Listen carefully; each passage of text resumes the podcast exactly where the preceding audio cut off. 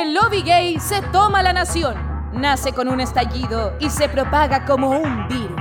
Jacob y las ministrabas del nuevo régimen te impondrán la ideología rosa y conocerás un nuevo país donde no nos importa tu raza o tu sexo. ¿Por qué hablar de eso? En el nuevo Chilley, hija de perra y Katiuska Molotov de Allende serán íconos del escudo nacional. El Bowen será el baile más popular en septiembre. La justicia se decidirá en un lip sync for your life. Habrá popper gratuito y de calidad en tus spam más cercano. Y las operaciones de mente porque eres una weona estarán incluidas en el plan auge. Advertimos que quien atente contra las normas de la comunidad queda hashtag cancelada. Por una patria más curiosa y morbosa, ¡viva la dictadura rosa!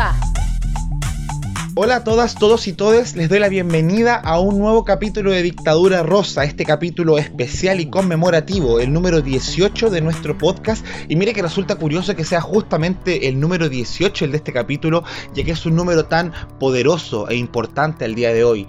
18 de octubre del 2020 en que estamos todos conmemorando un año desde el inicio de la revuelta popular que cambió Chile por completo un año desde que nuestros ojos miraron a este país con una óptica diferente, a un año de una lucha que todavía no termina, que está recién comenzando y que marca el fin de una transición post-dictadura en búsqueda de una democracia más representativa y participativa, pero no se trata solamente del fin de una transición, sino el fin de una transición en llamas, donde literalmente se acaba a la fuerza con un proceso que ya había durado 30 años, 30 años de promesas incumplidas, de pactos rotos que llevaron a la población chilena a estallar y enfrentarse directamente con los responsables de este estallido que fueron las instituciones chilenas, las instituciones que por años le fallaron a esta población que pacientemente esperó, que por años protestó, pidió cambios que jamás fueron escuchados y que de alguna manera nos condujeron a esta olla presión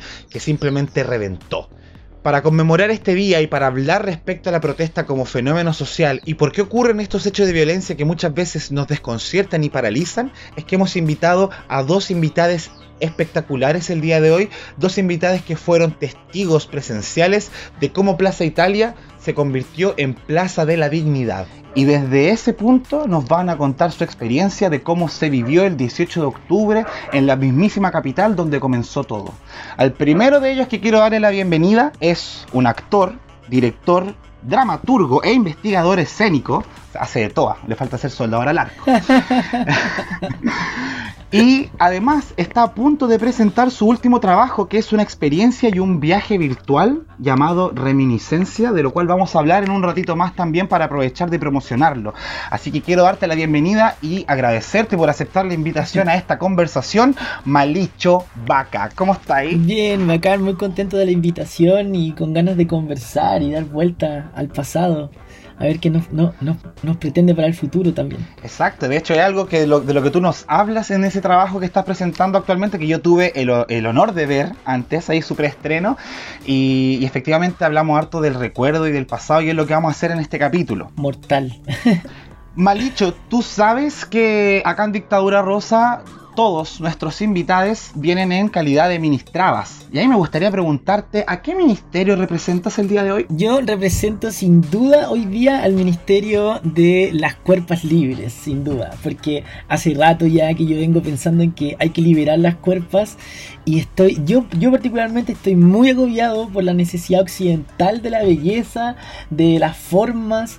Siento que es necesario reivindicar la idea de la cuerpa. Es por eso que quiero invitar a todos a valorar su cuerpo como venga nomás. Como salirnos de esas estructuras occidentales sobre la belleza, sobre las medidas, sobre el gimnasio y la necesidad de parecer fitness. Como eh, aprender a enamorarse de otros de otras cuerpas. Eso, es mi ministraba el día de hoy. Me encantó tu ministerio. Yo como dictatraba de este régimen voy a ponerle harta plata a ese ministerio para que, para que sí, para que funcione por niña. Sí, pues si no. Muchas gracias Malicho por aceptar la invitación. Y ahora quiero también presentar a nuestro segundo invitado que es activista no binaria, fundadora de Disidencias en Red e investigadora de Derechos Humanos de la Universidad de Chile. Una persona que para mí por lo menos es un referente en cuanto al activismo de las disidencias que es súper necesario, sobre todo en momentos donde se está reescribiendo y refundando este país y más que nunca como comunidad tenemos que tratar de marcar presencia en esos espacios que se nos ha negado históricamente. Así que estoy muy muy feliz de que hayas aceptado nuestra invitación a Dictadura Rosa, Rodrigo Mallea. ¿Cómo estáis? Oye, muchas gracias por la introducción. Estoy muy bien, estoy muy feliz de estar acá. Me gusta eh, este espacio, así que espero también ser un aporte a la conversa. Rodrigo, te quiero hacer la misma pregunta que le hice a Malicho. ¿Cuál sería tu ministerio en este régimen? Oye, yo quiero decir algo, que creo que las colas también deberíamos aspirar a ser presidentas algún día, ¿cierto? Así que... Por supuesto. Tenerlo presente, lo dejo ahí. No, no seré yo, no me da, pero lo dejo ahí. Y traía también una idea, traté de inventar algo, porque imagino que todos han dicho cuestiones más típicas y hay que tratar de ser creativa. Como un ministerio drag queen, creo yo. Así como de empezar a jugar con la performance de manera más política, de manera más más pública y creo que eh, falta mucho. Yo hago drag, así que también un saludo a todas las dragas que estén mirando. Y eso, pues como algo más, más lúdico también. Me encanta, me encanta y creo que sí, es súper asertivo porque si estamos reestructurando y reescribiendo este país, se tiene que reescribir entero y parte del género es importante también en esa, en esa reescritura. Totalmente. Bueno, chiques, bienvenidos entonces. Y lo primero que me gustaría partir eh, comenzando esta conversación es que efectivamente ya ha pasado un año desde el 18 de octubre, desde esa fecha que va a quedar para siempre en nuestra retina. Y em, hemos tenido paciencia, creo yo. Obviamente el tema del COVID ha sido el principal... Eh, la principal barrera de contención en lo que respecta como el resurgimiento del estallido, pero estas últimas dos semanas particularmente se ha visto que ha vuelto a resurgir con fuerza, sobre todo en el centro de Santiago. Y eso ha traído consigo un montón de comentarios negativos en relación a por qué la gente sigue protestando y el cuidado en relación al tema de los contagios y estamos tan cerca del plebiscito, por qué eh, hacer algo tan irresponsable como esto. ¿Ustedes qué opinan respecto a lo que está ocurriendo esta semana tan trascendental en nuestro país? Yo creo que está, está bueno, me parece que es lo que debe suceder. Estoy muy en desacuerdo con esa idea de que la marcha y la protesta ya no sirve. Mentira, es la marcha y la protesta es lo que movilizó las energías para este acuerdo, esta cocina política que se nos viene encima, que es el plebiscito, pero nunca fue uno de los objetivos concretos, si bien yo luché caleta cuando era pendejo, eh, para que hubiese un nuevo plebiscito y pudiéramos tener una nueva constitución, yo creo que no es desechable la manifestación, o sea, aquí la manifestación tiene demasiadas aristas, por tanto me parece que es correcto estar en las calles. Eh, me parece que es correcto estar en las calles todavía. Sí, yo creo que en verdad hay que despejar una idea y es que en verdad como la reactivación de las protestas tiene que ver con que nunca dejamos de manifestarnos por cuestiones que siguieron abiertas, cuestiones que en verdad nunca se resolvieron. Yo creo que es difícil incluso decir que se pusieron en pausa, porque en la misma pandemia hubo protestas por el hambre, protestas por un ingreso mínimo, cuestiones que en verdad fue un manejo catastrófico de este gobierno que en verdad respondía a intereses neoliberales y rechazó cuánta ley se le pudo como poner para proteger al pueblo de por natal de emergencia, el ingreso mínimo, ¿cierto? Y prefirió eh, proteger a las empresas y no a las personas. Sin duda. Sin duda alguna. De hecho, yo mismo estaba conversando porque hace un par de días atrás tenía una conversación acá en la casa de ciertos familiares que tampoco entendían si ya nos habían dado ¿Cachai? Como nos, la institucionalidad chilena accedió a darnos un plebiscito, ¿por qué la gente seguía hueviando? Y en el fondo yo les, decía como, bueno, ha pasado un año desde el 18 de octubre y dime tú, ¿qué ha mejorado en el país? Aparte de lo que visiblemente se ha visto que ha empeorado pero no ha habido reformas, no ha habido cambios sustanciales que más encima justifiquen el hecho de rechazar la nueva constitución. Entonces creo que todas esas deudas que sigue teniendo el Estado chileno desde su rol, que está terriblemente desnudado frente a la ciudadanía, eh, es lo que mantiene la protesta vigente y más activa que nunca. Más encima entendamos que no hay otra instancia que no sea la protesta para que la gente y la ciudadanía pueda ejercer un poder político de decir lo que quiere o lo que le parece, cómo está hecho el país. Sin duda, porque aparte esta, esta idea del plebiscito, que si bien nosotros aprobamos y convención constitucional, eh, igual fue un lavado de cara, de mano, de cuerpo, porque en verdad no querían quedarse ni abajo del movimiento y por otra parte que la clase política quería salvarse el pellejo nomás, como que eh, asumir responsabilidades que ni siquiera les competen, porque ese, eh, la movilización de hace un año atrás, el 18 de octubre, parte con la idea de también eh, eliminar esta cúpula de poder política que no sirve absolutamente para nada. ¿cachai? Entonces, cómpranos por tontas, como decía quien. ¿Cuál era la, la, transformista que decía eso? La Titi Bernal, parece. Tania Scarlett, Tania Scarlett, no me acuerdo cuál. Cómprame por tonta y perderás la plata.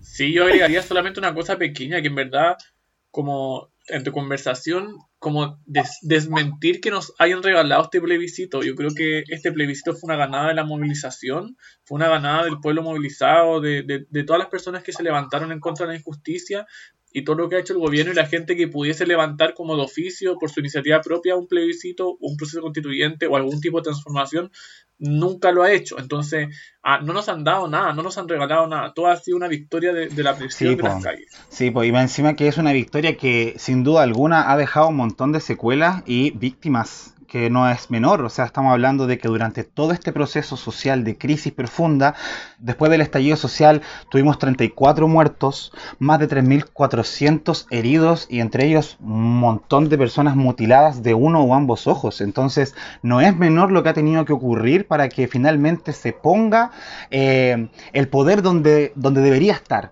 que es finalmente en la ciudadanía, en el pueblo. Entonces, volviendo hacia atrás, 365 días, cuando comenzó todo este proceso, después de 10 días de evasiones en el metro, recordemos que las evasiones comenzaron el 7 de octubre, partieron las estudiantes del Liceo 1, del Instituto Nacional, del Barro Arana, partieron evadiendo y de alguna manera esta evasión, 10 días después, se convierte en un estallido social.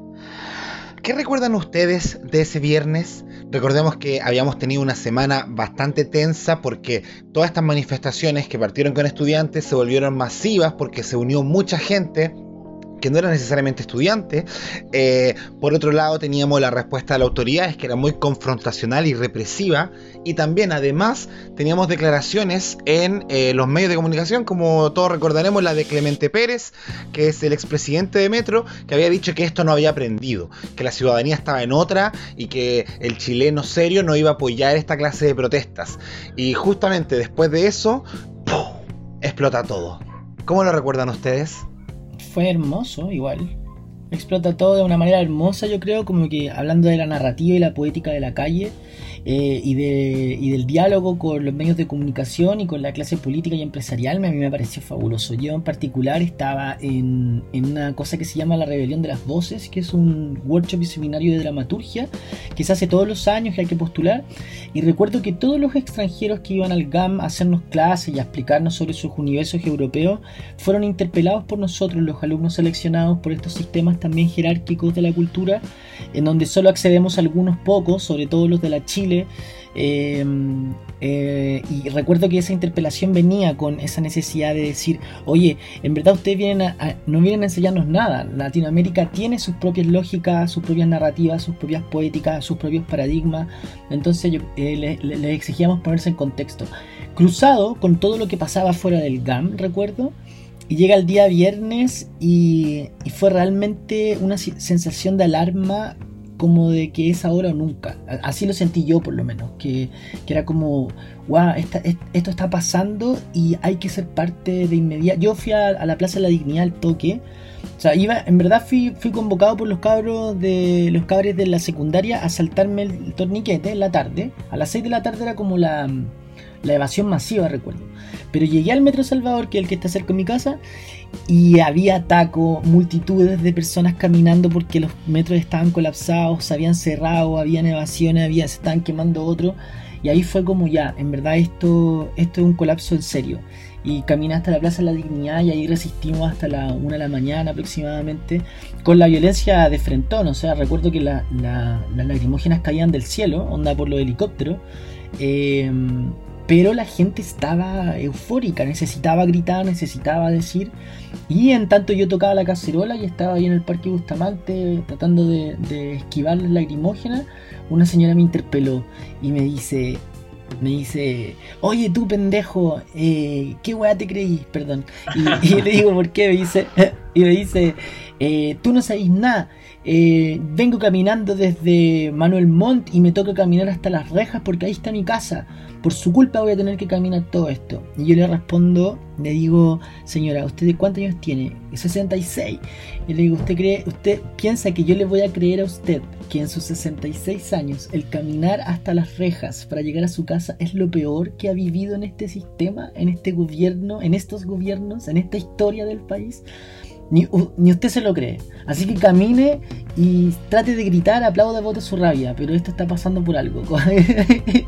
que encontré que era como, si hay que caminar, caminemos. Y tenemos que estar, no sé, fueron, es un cúmulo de sensaciones es que había un desconcierto generalizado porque en el fondo habíamos visto la evasión toda la semana, igual uno estaba ahí como, uy, qué entretenido esto que están haciendo, ¿cachai? Yo también quiero ir. Recordemos que habían hashtags que invitaban por Twitter a la ciudadanía a unirse a esta evasión.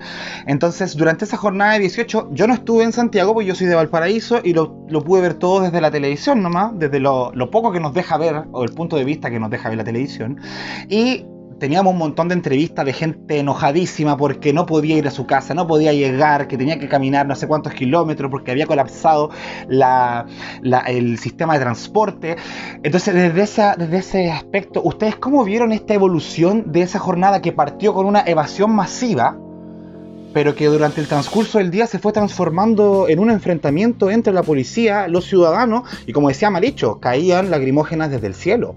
¿En qué momento se descontroló todo en esa tarde? O sea, yo creo que tú lo dijiste porque esto no fue algo como tan espontáneo, no fue una generación espontánea, fue una seguidilla de hechos. Yo me acuerdo que, por ejemplo, eh, estábamos hablando ese día de como estos días anteriores, no solamente las evasiones, sino teníamos como el tema de aulas seguras, ¿se acuerdan? En que se había criminalizado enormemente a estudiantes secundarios como, eh, como si fueran criminales y, solamente por querer como estudiar y manifestarse, ¿cierto? O sea, lo mismo con la acusación constitucional de Marcela Cubillo y, tantas otras cosas que, que, que, iban pasando. Pero en los primeros días fue intenso porque salía a las calles como con, como con ese florecer social, te llenaba de una inspiración de decir como como de verdad, como está cliché, no me gustan mucho los clichés, pero creo que igual es explicativo, como que Chile había despertado, que estábamos, había una sensación en el aire distinta a cualquier otro, otro tipo de movilización, en que la gente en verdad quería ir a trabajar, en que la gente de verdad quería que nos dejáramos de huevear, pero no, acá estábamos como unidos en un, en un sentido de eh, rebelarse contra el sistema.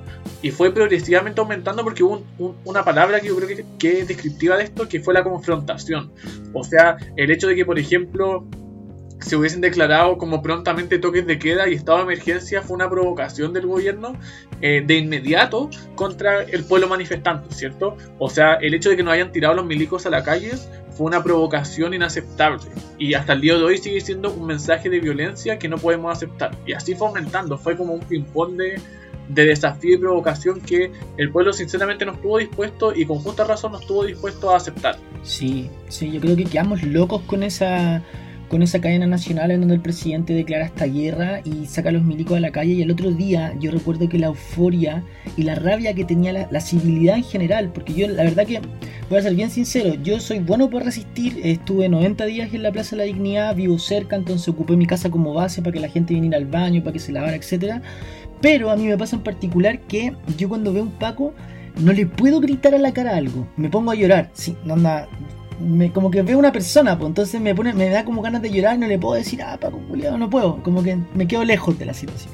Pero al otro día vi mucha gente, eh, no sé si común y corriente del concepto, pero mucha civilidad enfrentando cara a cara a los militares parados en el Eduardo Yáñez con Providencia, gritándoles y diciéndoles, loco, ¿qué hacía aquí? ¿Por qué no está en el cuartel? ¿Qué guay te creí? Somos el pueblo. Era, era impactante la, la sensación de, de votar todas las palabras, todas las cosas no dichas durante años y años acumuladas. Fue para mí, más que un cliché, fue sin duda eh, una ruptura de paradigma, como eh, fue hermoso.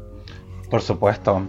De hecho, igual yo creo que lo más grave de esa aparición de, los milicos en las calles es como este concepto de retraumatización de la sociedad chilena que ya tuvo su historia con los militares Claro, y que más encima ahora le quieren sumar esos nuevos recuerdos a nuestra generación, porque es una generación que no creció en la dictadura, no sabemos lo que era Chile en ese entonces, entonces de repente nos volvemos a encontrar con un montón de militares cargando rifles, cargando, yo no sé de armas, yo digo que tienen rifles porque supongo que son rifles, pero, pero cargando esta, este armamento que es súper violento de ver y tú decís como, ¿en qué momento ocurrió esto si hace una semana atrás era solamente una evasión de metro?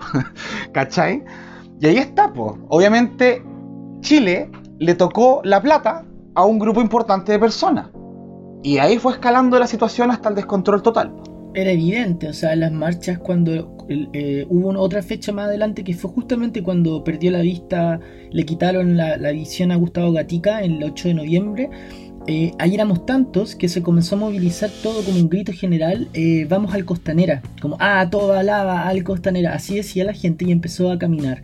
Y al llegar a el Metro Salvador, eh, los pacos y los militares fue como, de verdad que fue como una trinchera de guerra, incluso más violento que en la Plaza de la Dignidad, era como quédense allá, la protesta está más abajo, onda como por ningún motivo vamos a subir al supuesto barrio alto, por ningún motivo nos van a dejar llevar al, símbolo del capitalismo, era impresionante. Eso eran los enemigos, siempre fuimos nosotros, ¿cachai? Y respecto a la noche del 18 de octubre, que creo que es como lo que está en el inconsciente colectivo y es hasta el día de hoy es una nebulosa lo que sucedió esa noche, ¿cierto? Teníamos el edificio, eh, bueno, el edificio, la escalera de Enel quemada, los metros atacados, eh, ¿Qué pasó en ese momento? Ustedes, por ejemplo, a, un año de ese suceso y que todavía no están los responsables presos, ¿qué creen ustedes que sucedió esa noche? Em, o sea, desde mi evidencia personal, yo al menos estuve hasta tarde protestando ese día. Me parecía como un momento inmediatamente histórico, como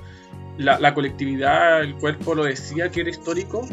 Y yo creo que igual es una buena reflexión sobre lo que pasó, porque creo que hay muchos discursos que que critican o penalizan la violencia, pero no se hacen cargo de que el sistema genera todas estas manifestaciones, ¿cierto? O sea, cómo nos venimos a, preocupar solamente de esta injusticia una vez que se manifiestan, pero hemos encerrado cualquier puerta democrática de conversación, de solución, de propuesta eh, antes de ello. Entonces es como decir, como, no, como un semáforo se, se cae, filo, lo sacan, pero en verdad, como, como tenía una persona X número de años en el Sename como siendo víctima del sistema en un círculo vicioso, siendo también utilizada como parte del discurso como falsamente progre de ciertos sectores o falsamente preocupados del conservadurismo chileno y, quedar en nada, en absolutamente nada, no hay diferencia. Entonces creo que también ah, yo me posiciono muy, o sea, no sé si quiero decir hoy día... Em, como no, no tengo esa, esa, esa, esa condena que, que genera como la violencia venga donde venga, porque yo sí entiendo ese nivel de violencia, sí le atribuyo a todas las barricadas que se encendieron, la apertura del proceso constituyente, y yo creo que todo eso no es solamente como responsabilidad a la gente que, que lo hizo, sino que responsabilizar a un gobierno que llevó a que esa fuera la única forma que tuviésemos para manifestar nuestra opinión. Yo creo que eso es lo más importante y eso es el foco. Entonces yo como que no, no, no me preocupa la escalera quemada, no me preocupan las barricadas, no me preocupan los semáforos, no me preocupa... Como no me preocupa eso, porque acá quienes tienen que hacerse responsables de, lo que sucedió son el gobierno y nunca una escalera quemada o un semáforo caído va a justificar el nivel de violencia que se vivió en las calles, atropellos, gases a la cara, bombas al cuerpo eh, y tanta gente que fue cegada y asesinada por los mismos policías o pacos culiados, como les digo yo. Sí, era una, era una sensación completamente em, anacrónica, sentía yo. Eh, a mí en particular me pasó que yo como que necesitaba hacer el amor esa noche. Como, era como casi que onda, bueno, tal vez porque soy actor. a mí se me quitaron las ganas como por tres meses. Oye, no, yo no, yo tenía el líbido muy alto, chiquillo. La revolución me hacía hacer como, ah, necesito hacer el amor y después salir a protestar y gritar, defender a quien estaba al lado mío. Una cosa terrible. pero, pero, pero claro, sí, yo concuerdo con aquello. ahí está, ahí empezaron esas narrativas extrañas en donde comenzó esta idea de, de la terapia de shock, ¿no? Como que nosotros, nosotros tres, por ejemplo, evidentemente somos más cercanos en términos de, de generacionales. Y se fue construyendo un camino evidente desde cuando estábamos en el colegio. En, yo estaba en Las Tarrias, en, en, la Revolución Picuna del 2006. Después pasé a estudiar a la Universidad de Chile y en la Chile del 2011 hicimos cuánta manifestación, es cosa de buscar los videos en YouTube, cuánta manifestación pacífica le decían en la, la, tele, le decían la otra forma de protestar. Hicimos el thriller por la educación, hicimos las 1800 horas por la educación, hicimos la besatón, esa, estuvimos, veníamos pavimentando de alguna forma un recorrido eh, de, de, de, desasosiego, en donde queríamos ya cambios estructurales, tanto en la educación, que la PSU, que el lucro, se develó el lucro con la BIM, por ejemplo, entonces llega el 2019 y toda esta generación que ya estamos entre los 25 y los 35 años, habíamos vivido estos otros 15 luchando y yo creo que ahí hubo un dispositivo interesante, que fue que construimos memoria desde una generación diferente, sin miedo.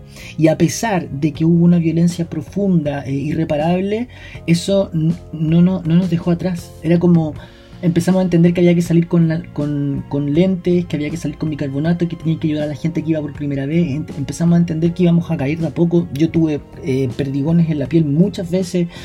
Em, pero, se, pero se generó una resistencia implacable. Yo estoy gratamente sorprendido y admiro profundamente a esta sociedad que ha logrado levantar la voz. Yo también comparto ese pensamiento y creo que es lo mismo, es porque ha habido un largo camino de soportar cosas, de soportar falsas promesas también, eh, y más encima experimentar en carne propia lo que es el modelo chileno. O sea, nuestra generación fue la que eh, comenzó a estudiar con estos nuevos experimentos educacionales que se crearon en Chile. Después salimos de nuestro colegio, nos metimos la universidad, donde muchos de nosotros nos tuvimos que meter con el tema del CAE, por ejemplo, y después, cuatro años después, nos enteramos que debíamos como tres veces lo que habíamos pedido, ¿cachai? Y para peor, después nos metimos al mundo laboral, donde nos dimos cuenta que la adultez igual valía callampa. Entonces, en el fondo, todas esas causas finalmente es lo que provoca este descontento, y ahí es donde me gustaría poner el punto ahora en la conversación, y es por qué reventa esta olla, por qué ocurre el estallido social.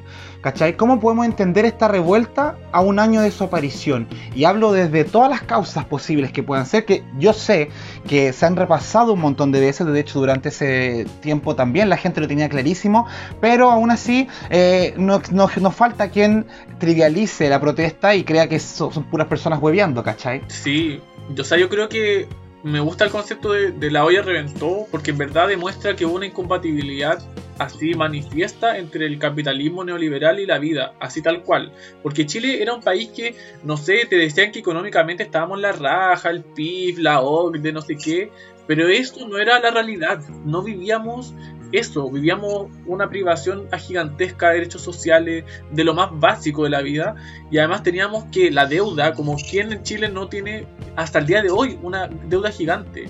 Y hablemos de temas que surgieron igual, pues, como la salud mental, o sea, los índices de depresión, las tasas de suicidio, sobre todo en población LGBT, son altísimas y esa cuestión no puede ser nunca más invisible. Son demandas ciudadanas que en verdad daban cuenta de que había un abuso en la sociedad, en que Chile mandaba al banco, en que la cárcel era, un instrumento de, también de poder al servicio de los poderosos. Eh, y, al final la, élite se protegió durante estos 30 años y quedaron en evidencia. Eso fue lo que pasó. Ni la derecha ni la concertación hicieron ningún tipo de esfuerzo para revertir esta situación.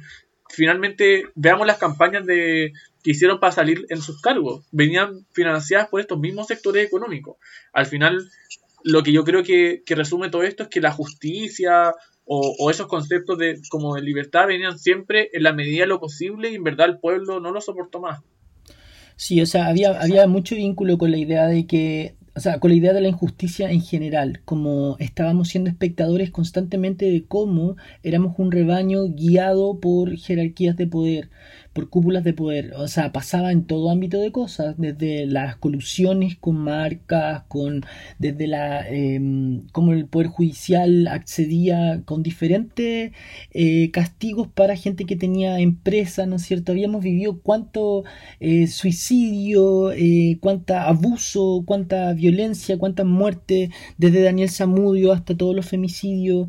hemos visto cómo se lavan las manos ante no sé, el caso de la Raín, por ejemplo, o sea, veníamos con esto ya, como de, oye, ¿en serio esto es diferente? Eh, ¿Es un país distinto para una clase social? Eh, y tu, nivel socioeconómico es, no lo voy a poder cambiar nunca. Como llegas, naciste aquí y aquí te vaya a morir. Como era horrible. O sea, sigue siendo horrible, pero al menos siento que existen luces. Pero, pero años, ¿cachai? Pero son, yo creo que son mínimas esas luces, ¿cachai? Son mínimas porque hay que entender igual que eh, la principal como angustia, digo yo, o creo que donde vivía eh, el chileno, chilena, chilene promedio en ese entonces, es un país donde efectivamente nuestra democracia se rige en que podamos votar cada cierto tiempo y las decisiones que toman los representados, bueno, no tenemos mucho pito que tocar en ellas.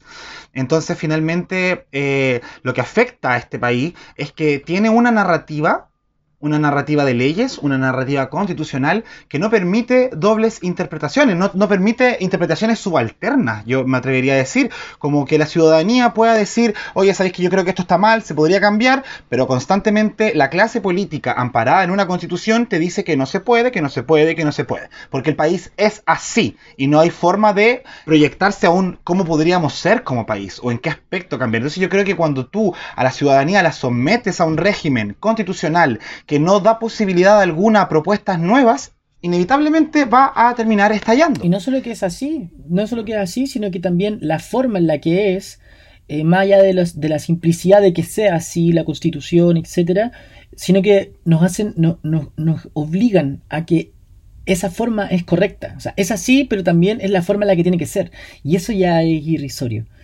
Sí, me sumo. Al final la, constitución lo que hace es dar por sentadas cuestiones que a nivel de, de sociedad criticamos.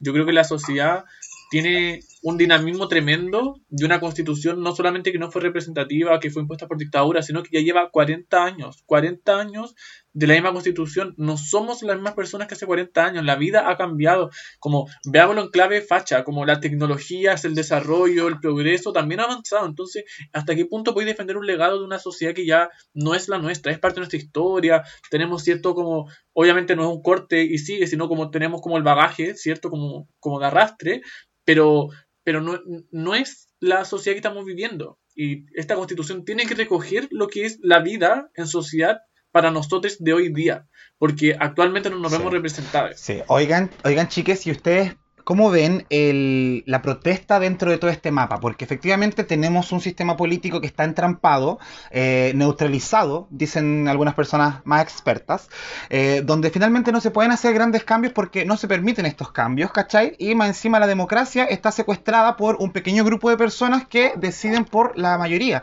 Entonces, ¿cómo entra la protesta como un fenómeno social dentro de este mapa? ¿Cuál es la herramienta que nos entrega a nosotros como ciudadanía y por qué es tan válida a pesar de que mucha gente quiere invalidarla y verla como algo ilegítimo porque es violento. Entonces, frente a ese punto, me gustaría poder como, como explicar un poco, no sé si justificar, no sé si, pero como entender de dónde surge la protesta, de dónde surge la violencia en las calles, sobre todo cuando es bilateral. Lo que pasa es que la violencia, la violencia es complejo eh, como intentar reflexionar, profundizar sobre el concepto de violencia en todos los contextos con todas las aristas que están pasando ahora, porque la violencia está sucediendo hace 100 años atrás eh, y no sé si es porque la historia tiene este carácter cíclico del que hablan algunos pensadores, eh, pero la violencia está en, cómo sube el kilo de pan, en cómo se sube el metro, en cómo se valora más un foco que una persona, en, el tema del cename. Eso es violencia. Entonces, creo que tiene que ver con los paradigmas con los que observamos la, realidad como, eh, y también cuáles son las formas en las que queremos entender la sociedad.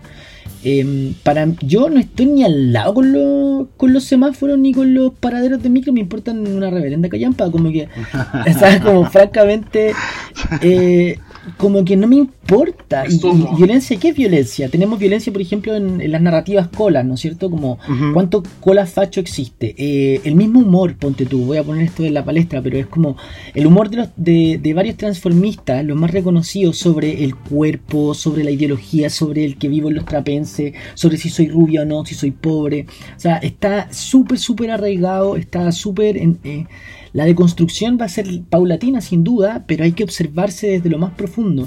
Eso me parece más violento, como que los cabres estén tirando piedra allá, yo no tiro piedras porque no la chunto, entonces me prefiero no pitearme a alguien, pero yo aplaudo el que tenga la puntería para resistir ¿cachai? Que yo con cueva puedo tirar agua con bicarbonato, que ese es como mi rol, ¿cachai? Andar en bicicleta. Pero la violencia está en muchos lugares, ¿cachai? Y nosotros, sobre todo la comunidad cola, tenemos una terrible deuda con, con, esta, con estas situaciones políticas. Tenemos la terrible deuda porque aparte somos una, un capital social súper importante numéricamente, ¿cachai? Como que o sea, no, no, tenemos hijos, por tanto tenemos, somos un buen producto de inversión para diferentes empresarios, aun cuando no estén de acuerdo con nuestras demandas. Entonces, ahí esa violencia es la que a mí me interesa más, a la que me gustaría más apuntar siempre, como la de las calles me vale madre. Efectivamente. Efectivamente. Sé que igual, eh, perdón Rodrigo, pero yo veía la violencia como, un fenómeno de causa y efecto que quizás mucha gente pasa por alto. Y es que efectivamente, en primer punto, la protesta, no hay que olvidar, es legal. Está garantizada en nuestra constitución actual, de hecho. Ya porque se entiende que gracias a la protesta, eh, la gente es capaz de poner en la palestra eh, una opinión pública, un punto de vista respecto al régimen y de ahí se pueden generar discusiones interesantes sobre cómo podemos moldear o eh, modernizar la política de un país. Entonces, ¿qué pasa cuando un pueblo te está pidiendo hace rato, con estamos hablando de años, no estamos hablando de, que partió hace dos semanas antes del 18 de octubre del 2019, estamos hablando de más de 10 años de protesta que partieron con la revolución pingüina, donde se fueron sumando eh, ah, las, exigencias del sector de salud, de las pensiones. Eh, finalmente, tú respondes a esas demandas con dotación de carabineros con Paco, con Milico, que agarran y reparten palos de un lado para otro. Efectivamente, la gente se va a alzar en contra de eso y va a responder de la misma manera que tú estás respondiendo algo legítimo frente a ello. Y frente a eso, yo también, como tú, opino que la violencia es súper legítima y justificada y los, los, semáforos valen pico en comparación a eh, la nula capacidad de un gobierno de arreglar políticamente un conflicto. Sí, o sea, me gusta partir preguntándonos qué es la violencia porque se decía un poco como no es un concepto que sea solamente la piedra que, se tira, ¿cierto? O el semáforo que cae. Para mí también es violencia pensar en cómo nos, nos oprimieron, nos, nos explotaron durante todos estos años. Para mí esto también es violencia. ¿Y cómo solamente hablamos de la violencia como que como se utiliza en contra de, de, las protestas que buscan una vida más digna, entonces creo que, también pensar eso, yo creo que también es violencia, por ejemplo, como no sé, sacar los milicos a la calle, como las armas que usan esta gente, como la fuerza brutal con la que fuimos reprimidos, eso también es violencia, entonces ¿dónde está la gente que reprime, o sea, que perdón, que rechaza la violencia solamente cuando está... Eh, en contra del pueblo se justifica entonces, no, no, tiene, no tiene ningún sentido. Entonces yo creo que ahí eh, hay una responsabilidad enorme de todos en preguntarnos efectivamente como frente a qué tipo de violencia nos posicionamos. Eh, sobre todo, no, yo como disidente sexual me posiciono frente como a las violencias patriarcales sobre todo y creo que también el hecho de andar armadas como sometiendo, discriminando, seleccionando, eh, también es una violencia súper grande respecto a la cual yo no puedo ser indiferente. Y, creo que eso también es súper importante. Yo trabajé, trabajo hasta el día de hoy en la Defensoría Jurídica y vi cómo casos tras casos tras casos de, de, de todas las cosas que ya les dije, como atropello, bomba lacrimógena, pero también de abuso sexual, de desnudamiento forzoso, de gente que fue solamente atacada por el hecho de ser LGBT, que fue golpeada hasta como casi que sacarles como el lesbianismo y la homosexualidad del cuerpo a golpe, que fueron rozadas con, con armas en los genitales, entonces que me vengan a decir que eso tampoco es violencia, pues. Eh, a, mí, me preocupa eso, que, que, que por, muchos por muchos lados está mal, porque lo encuentro extremadamente violento, porque está financiado con, con, nuestros recursos, porque además nadie, como que no hay opciones de, de, hacer algo al respecto, más que denuncias que quedan casi en nada. Entonces, como hablemos de ese tipo de violencia también. Sí, y también sumarle a que a algo que, que no solo es violento, sino también peligroso, es la cantidad de gente que considera estas acciones como la única, el único método de apaciguar, más allá del gobierno incluso, porque a mí siempre me gusta aclarar que, por ejemplo, la dictadura, cuando hablamos de dictadura y no de gobierno militar, hablamos de una dictadura cívico-militar. Y eso es súper importante tenerlo claro, porque no se trata solo de la toma de poder en esta junta de gobierno, sino que hubo, hubo civilidad que apoyó este movimiento y que financió eh, gran parte de este movimiento. Entonces hay gente que avala la violencia y escribe en redes sociales y que dice como, bueno, deberían matarlo a todos, o qué bueno que se cayó por el puente, o jaja, le sacaron lo... Esa weá a mí me parece que...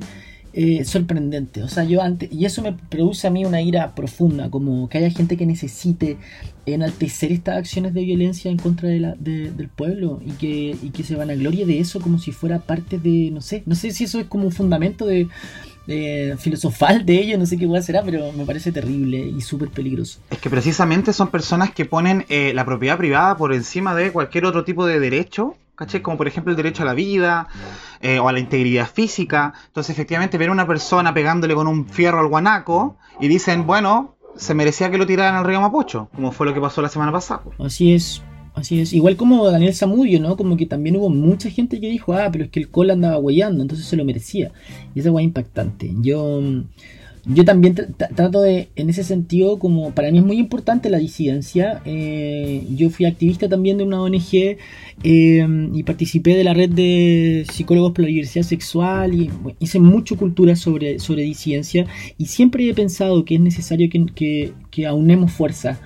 Eh, a mí en particular no me pasa tanto lo de la discriminación cotidiana no sé si es porque tengo que tener características de actor que son un poco más eh, intelectuales, ¿cachai? O como sé, capaz que me he visto que parezco hétero, etc. Eh, pero pero tengo muchos amigos que viven discriminación constante arriba de una micro que les gritan cosas porque ocupan el rosado, porque... Y, y ahí yo creo que hay un, hay, hay un temazo, así como hay hay una necesidad de fracturar ese paradigma, de desarmarlo y agarrarse a combo. Yo por mí me agarraría a combo, sinceramente, como que no estoy, no doy más, como que estoy hasta acá. Sí, definitivamente. De hecho, igual eh, frente a, la gente que justifica el actuar represivo, el actuar violento frente a las personas, igual encuentro preocupante que encuentren que el hecho de manifestarte te da justificaciones para ser golpeado, torturado o asesinado. Y es donde yo estaba haciendo el hincapié al principio de esta conversación sobre la legitimidad que tiene una protesta y por qué la protesta termina siendo la única herramienta de una ciudadanía para poder decir, oye, nosotros pensamos de esta manera, ¿cachai? Obviamente que no todo el mundo va a tener un micrófono para poder decir a viva voz lo que piensa, y de repente esas palabras no se hacen palabras, sino que se interpretan por medio de una barricada, por medio de un piquete, por medio de un carnaval, ¿cachai? Porque son maneras de comunicar una idea y de llamar la atención. Recordemos que la protesta principalmente es disruptiva. Lo que hace es parar la rutina diaria de una ciudad, de una población, para poner sobre la mesa una conversación pendiente que es necesaria para mucha gente. Entonces, igual es frustrante ver que frente a una cosa tan legítima como una manifestación, la gente tiende a decir que, puta, si te sacan la chucha te lo estabas buscando por manifestar. Claro, y te estás buscando muchas cosas, manifestarte, te, te, violan por andar con cierta ropa, eh, te maltratan de, de, maricón por andar como, por ser más femenino o no, o sea... Claro. la vez. Y de, hecho, y de hecho igual me llama la atención porque se sabe que históricamente la protesta tiene ese factor que es la única vía que hace que los cambios surjan. Caché que de hecho yo estaba leyendo un ensayo respecto al tema de la protesta y en una de las partes mencionaba, por ejemplo, el poder que tuvo la protesta estudiantil del 2006 y 2011, porque dentro de todas las cosas que se pedían en ese entonces, una de las cosas más interesantes de esa protesta fue la reinterpretación de la constitución que hicieron los estudiantes, sobre todo respecto a eh, el derecho a la educación y la libertad de enseñanza. O sea, cuando pusieron el no más lucro, en sus carteles, estaban reinterpretando la constitución y esa reinterpretación no viene de un grupo de abogados, no viene de un grupo de gente con terno que dice, mira, la constitución y que... No, ¿cachai? Viene de la ciudadanía, viene desde las calles. Entonces, yo por eso es como que quería puntualizar en eso, porque tenemos el grupo de fachos que sabemos que ellos no van a cambiar su parecer con nada, porque ellos están a favor de la represión, están a favor del régimen, pero hay un montón de ciudadanos flotantes, apolíticos, que frente al desorden creen que la única solución es aplacarla con fuerza. Y como que a esa gente me gustaría hablarle, a esa gente me gustaría llegar para que entiendan cuál es el valor real de una protesta y cuáles son los cambios que se pueden hacer desde ella. ¿Y qué nos dice la historia al respecto? Sí, estoy de acuerdo. Yo creo que al final la protesta tiene ese valor de que también es parte de la libertad que tenemos como para expresarnos. ¿Cuán, ¿Cuánto vas a poder responsabilizar a una persona que lamentablemente este sistema de falsa democracia no ofrece ningún sistema de participación a que no sea otra que manifestarse en las calles. Acá nadie nos no escucha, no hay plebiscitos, no hay mandatos revocatorios, no está la posibilidad de presentar un proyecto de ley, no está la posibilidad, no sentimos este progreso que, del cual se jactan algunos pocos. Entonces, como que esperamos, la, la protesta al final de ese tipo de ruptura súper performática y simbólica, eh, que, pero que además es material, es una materialidad que se, se posiciona en contra de un sistema. Entonces, eh, yo no, no, adhiero un poco a esas voces como tan, como tan eh, como moderadas que dicen como, hoy no, otra vez una protesta, no sé qué, como sin la protesta no tendríamos este proceso y tantos otros en el mundo. Si hubiésemos eh, como si permanecido en el status quo, nada estaría cambiando. Entonces, al final ese proceso de ruptura era necesario, era imprescindible. No estaríamos acá sin la protesta. Sí, sí, adhiero, adhiero, apruebo, sí, sí. sí, oye, ¿sabéis que también había leído algo sobre el trabajo de Nadia Urbinati? Que ella es una politóloga, eh, que quiere decir que ella eh, estudia y analiza las relaciones sociales desde las de poder. Y ella había dicho que, por ejemplo, en las democracias representativas existía una especie de diarquía. Y esa diarquía se entiende como que existen dos soberanas en un país. Una es la soberana formal, que está representada por la política y por su clase, que son los que toman las decisiones, pero otra es la soberana informal, que es la opinión pública, que somos nosotros los que tenemos que estar constantemente evaluando el trabajo de esta soberana formal, porque si no, estaríamos entrando en un bucle donde existiría solamente el autoritarismo y los que son eh, los formales serían nuestros jefes y nosotros los subalternos que tienen que hacerles caso en todo. Entonces, de alguna u otra manera, tiene que existir la protesta, tiene que estar este, este contrapeso frente a que las decisiones que toma un puñado de gente pueden ser puestas en dudas por nosotros. Y creo que sobre todo en el proceso que se acerca, el proceso constituyente, es mucho es más importante que nunca hacer o darle vida a esta soberanía informal porque sabemos que el proceso que se viene puede tener trampas, Sí. Sabemos que puede tener cositas ahí que yo igual tengo dudas, ¿cachai? Y creo que la única manera de disipar esas dudas o esos miedos es sabiendo ejercer la presión que este último año el pueblo chileno aprendió a ejercer. Que es lo que siempre me gusta a mí poner de ejemplo, ponte tú lo que pasó con el 10% de la FP, que he hueveado como, como enferma con ese tema, ¿cachai?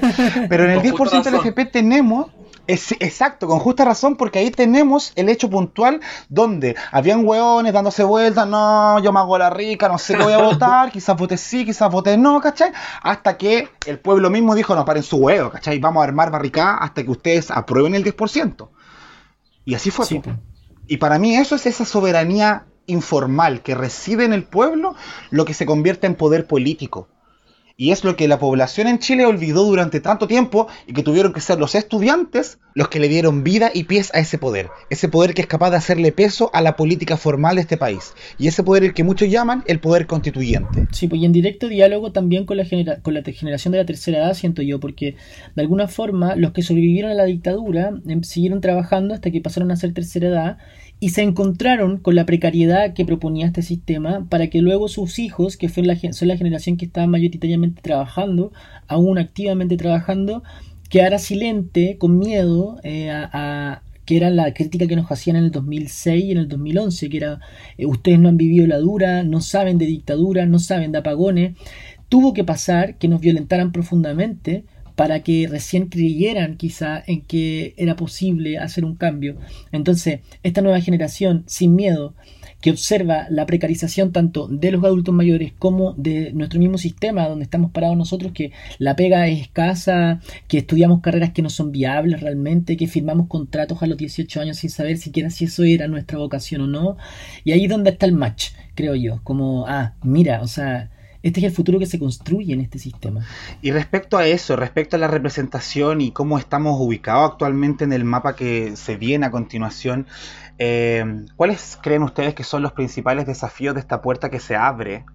Que recordemos, estamos a una semana exacta del plebiscito, un plebiscito histórico, un plebiscito nunca antes hecho de manera legítima en este país, eh, cuáles son los desafíos que se abren a partir del el apruebo si es que gana y cómo podemos hacer nosotros, los ciudadanos, les ciudadanes y las ciudadanas, para eh, poder ser partícipe de él y que más encima no nos pasen gato por liebre, que es como el terror que siempre tiene el chileno, que cada cosa que se hace viene con letra chica.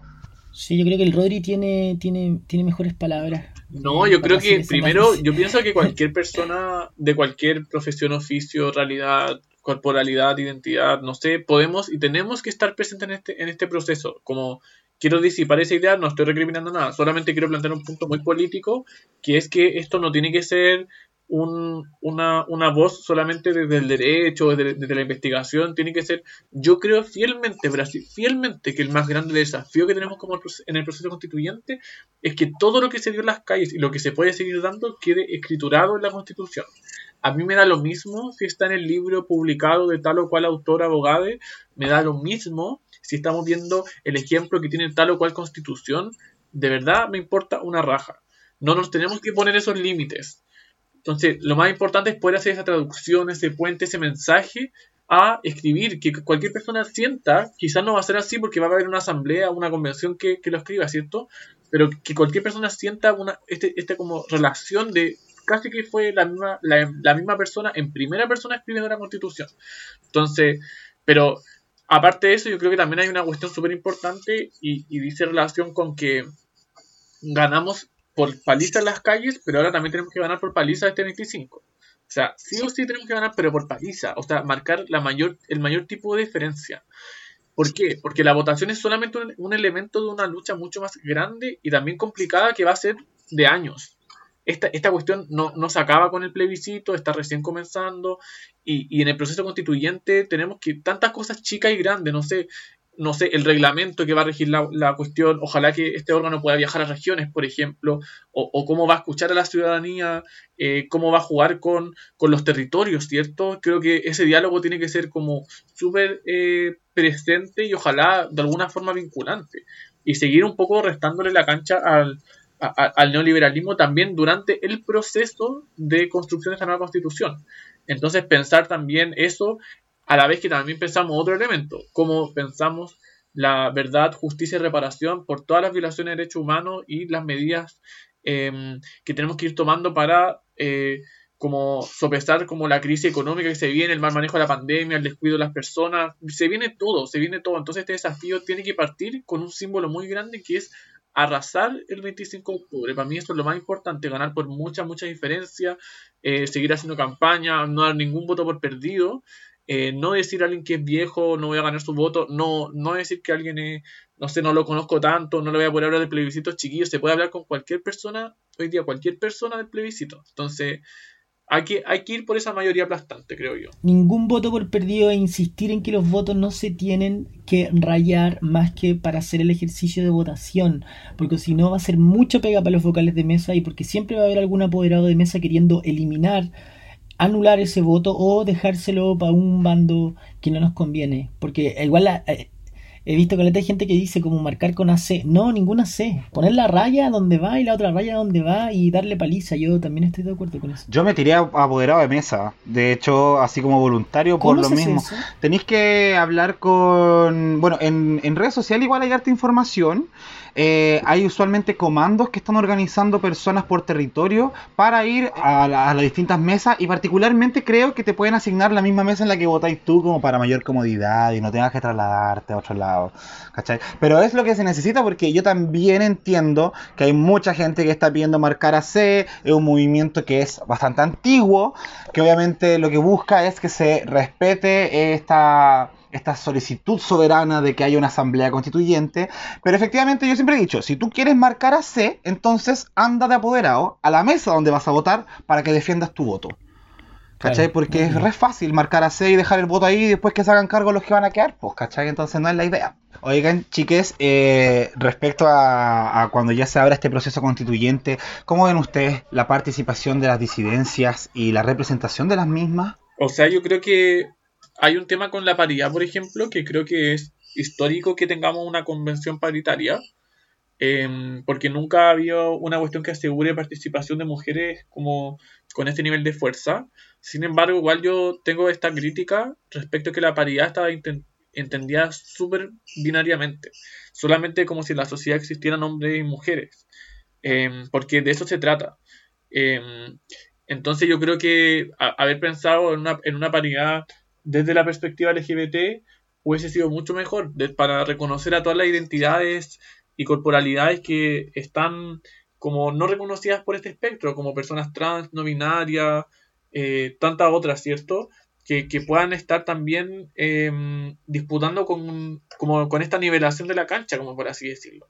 Pero creo que lo que nos queda ahora como, no sé, como activistas, como personas LGBT, como sociedad organizada y manifestante, em, y lo que está, lo, lo, que pienso es que hay una necesidad de cruzar como estas categorías hombres y mujeres como para, para pensar que también hay personas LGBT que puedan como dentro de todo llegar a, estar en, en, en, en, esa denominación, ¿cierto? O sea, queremos ver no solamente mujeres y hombres cis, blancos, heteros, sino también queremos ver mujeres trans, hombres trans, quizás personas no binarias que tengan que lamentablemente eh, adaptarse a estas denominaciones eh, y así tanto, ¿cierto? Creo que hay que despatriarcalizar también el proceso constituyente y esto es una crítica como política muy, muy, muy importante que, está vigente. Sí. Igual, mira, a mí lo que me deja más tranquilo respecto al proceso que se viene eh, es que creo que hay un mayor interés ciudadano en la política desde que ocurrieron todos estos eventos el pasado 18 de octubre.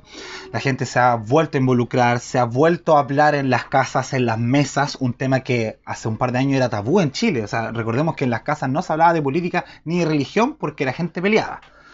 ¿Cachai? Entonces ahora lo bueno es que se está abriendo esa posibilidad de participación, hay mayor interés y creo que ese mismo interés tiene que ser traducido en todo este proceso que empieza el próximo domingo, ¿ya? Que no se nos olvide que la campaña va a terminar, puede que gane el apruebo y ojalá sea aplastante como, como nos dijo acá el compañero Rodrigo, pero eh, a partir de ahí empieza otra pega, la pega de involucrarse, de participar y de estar pendiente. Porque este proceso constituyente, a diferencia del de 1980, donde se aniquiló a la oposición y tenemos a la ciudadanía mirando a los ojos de la política los movimientos que están haciendo. Y creo que esa presión es la única que tenemos por el momento para poder hacer los cambios necesarios antes de que comience a redactarse la nueva constitución y podamos asegurar la participación de las personas que puedan llevar nuestras demandas a la Carta Magna.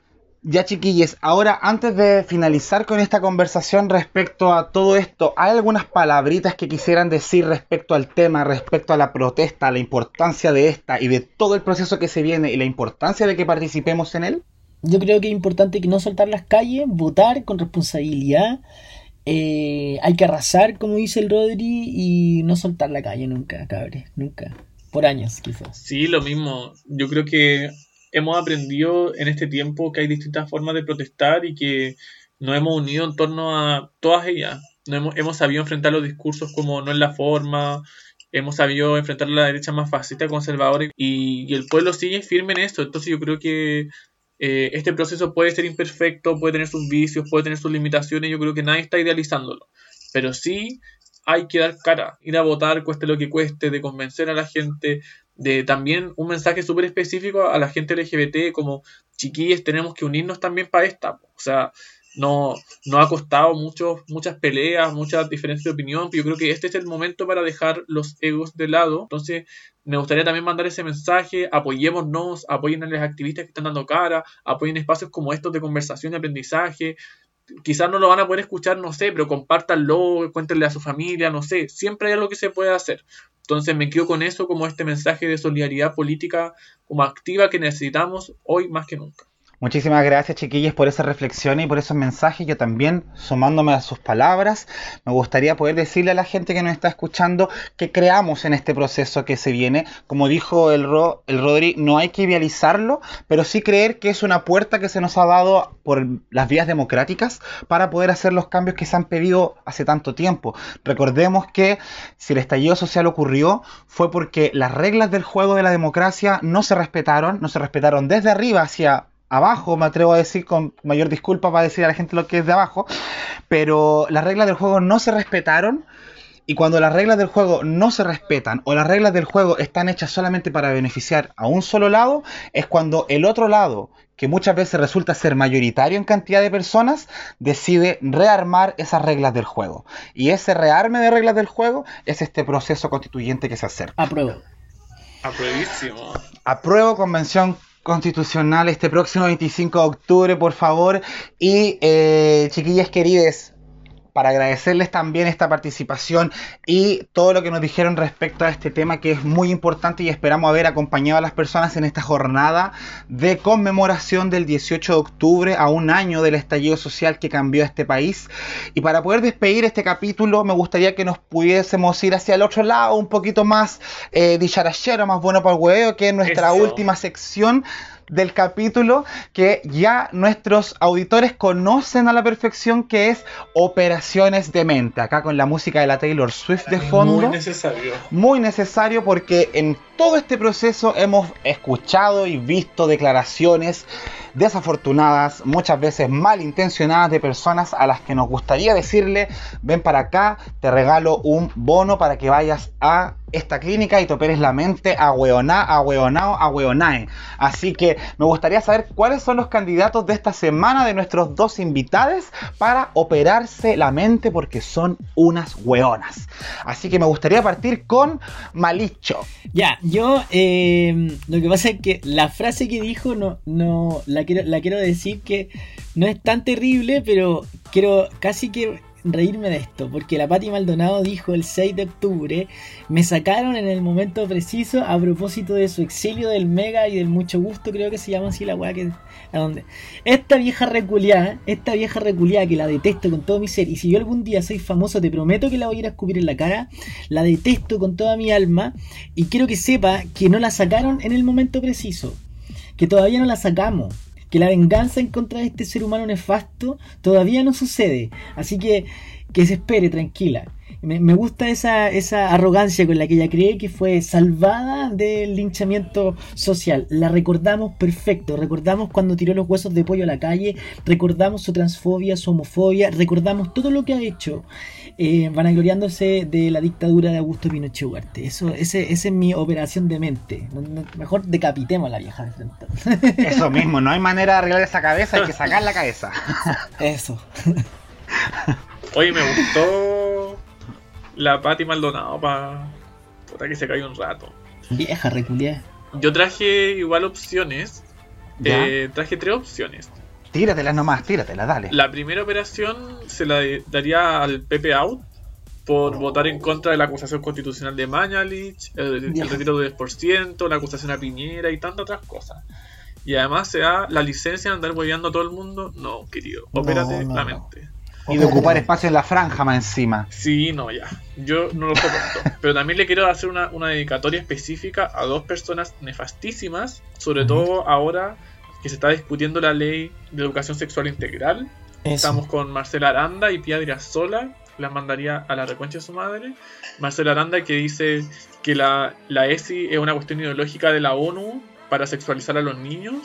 Y Pia Sola que habla de que el movimiento feminista es de un odio contra el macho, la pérdida del valor de lo femenino y eh, que estamos fomentando el contagio de ETS y VIH-Sida. Entonces, la audacia, weón. Váyanse a la chucha. Oye, sí, oye, sí, ¿sabéis que Hoy día vamos a tener, como parece que lleno de, lamentablemente, mujeres dentro de nuestro quirófano de operaciones de mente, porque a la lista de mujeres que ustedes han dado, yo quisiera sumar a Evelyn Matei, que eh, previo a los días que a esta conmemoración del 18 de octubre, salió enfáticamente a decir que por favor las madres, porque obviamente todas las culpas siempre recaen en las madres, de sus hijos que andan haciendo destrozos en la calle, por favor les digan algo, los dejen en casa porque los vecinos de Providencia ya no dan más. Esa vieja, esa vieja es mi alcaldesa, pues. Es la Soa Evelyn es mi alcaldesa y la verdad que nefasta también, estoy muy No habla por nadie no, habla por nadie. Y sabéis que de hecho, como que una, un coletazo que quiero hacer con esta misma postulación es para todos esos colas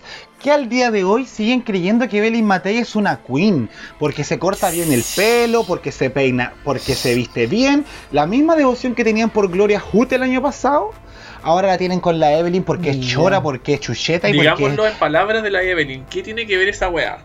¿Qué tiene que ver esa weá? Y pegándole ahí con el con esto en el... ¿Y qué tiene que ver esa weá? Porque le pegaba ahí con las carpetas a la mesa la vieja culiada. vieja reculia. Ahí tenemos entonces a todas nuestras candidatas a la operación de mente. Eh, así que esperamos que ojalá, ojalá, ojalá, o cambien su mentalidad, o como la Pati Maldonado, se dan de cabeza para afuera. Sí. Sí, pues, sí, pues María Antonieta fue decapitada por menos. Por menos. Ah, sí. Está estupenda.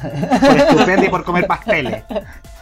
Me gustaría poder terminar eh, dejando algún mensaje para la gente que nos está escuchando y también alguna invitación que quieran extender a cualquiera de las cosas en las cuales estén involucrados actualmente. Por favor. Me encanta. Yo quiero dejar invitados a todos los, los audio escucha a ver Reminiscencia, que fue el trabajo investigativo de reconstrucción de memoria eh, íntima que hice durante la cuarentena. Es un trabajo que se va a dar solamente en seis funciones y, y está pensado para que sean tres funciones antes del plebiscito y tres funciones después del plebiscito. Entonces, si me pueden seguir ahí en Instagram, está toda la información. Véanlo porque es un trabajo muy sensible y muy necesario. eh, muy necesario. súper ¿En cuál. Instagram te pueden encontrar, Malicho? Malicho Vaca, igual que una vaca, mi apellido es Vaca, yo me llamo Mauro Vaca. Malicho Vaca de Valenzuela es mi nombre. Oye, yo también voy ahí ponerle los ponerle los puntitos a Malicho porque como ya había comentado al principio, yo tuve la oportunidad de experimentar reminiscencia porque recordemos que esto es una experiencia Una experiencia. y debo decir que es un trabajo muy íntimo que evoca mucha nostalgia, mucho recuerdo y eso lo hace indudablemente emocional, así que yo por lo menos te felicito por esa pega hecha, creo que está súper bien lograda y más encima que yo, que no conozco casi nada a Malicho, eh, siento que después de terminar de ver eh, su presentación lo conocía como mucho más, bueno, y eso fue súper fuerte. Sí, así que muchas gracias y espero que también puedan ahí apoyar, pues si, si de eso se trata, pues también apoyar el trabajo independiente, a los artistas, que harto que han sufrido durante esta época y durante todo este año. ¿Y tú, Rodri? Oye, yo, mira, primero obviamente agradecer la conversación, estuvo pulenta, estuvo bacán, estoy muy feliz y algo que me llena mucho el alma es que estamos como creando espacios, eh, posicionarnos desde esa vereda política, lo encuentro muy, muy, muy gratificante, estoy muy feliz de que se creen estos espacios, así que bacán, me pongo a disposición de lo que necesiten quienes estén escuchando. Y solamente invitarles a que conozcan Disidencias en Red, que es una plataforma de activistas interseccionales que, de la cual yo participo, que partimos tres personitas ahí. eh, entonces este proyecto es, hermoso, ya somos más casi 30 personas eh, con una visión súper interseccional de la realidad eh, y estamos ahí tratando de formarnos, educar y también tener este, este posicionamiento frente al proceso constituyente. Así que eso, ojalá nos sigan en Instagram, Disidencias en Red. Y obviamente apoyen a todos sus compañeros, activistas, amigues LGBT que muy bien lo necesitamos. Así que eso yo creo. Eso, muchas gracias, muchas gracias, Rodri, muchas gracias, Malicho, por haber estado acá. La dictadura les está eternamente agradecida. Y también esperamos que nos dejen todos sus comentarios respecto a este capítulo en conmemoración del 18 de octubre en arroba dictadura rosa, ahí donde estamos felices de comentar con ustedes y de conversar y analizar y reflexionar todos juntos, juntas y juntes. Es- Así que con esto estamos por mi parte terminando este capítulo, agradecido de su sintonía. eh. No, pero esperamos encontrarnos en una próxima oportunidad y recuerden, ojalá que el próximo domingo la participación sea la mayor posible para que estemos en siete días más celebrando uno de los primeros y grandes triunfos del pueblo chileno en su historia. Recuerden que esto es histórico. Total. Un beso a la distancia para todos los que nos escuchan. Y esto fue Chao un capítulo más de Dictadura Rosa. Chao, chao. Compañera amiga, tú de la primera fila, embestida en rebeldía, eres fuerza que nos guía, que el mundo entero sepa, te dispararon sin tregua, por la paz ellos dijeron, torturando nuestro pueblo. Rebelión de octubre, nuestra América nos une. Rebelión de octubre, dignidad nos constituye. Octubre, rebelión, con honesta convicción. Octubre, rebelión, se lucha desde el corazón.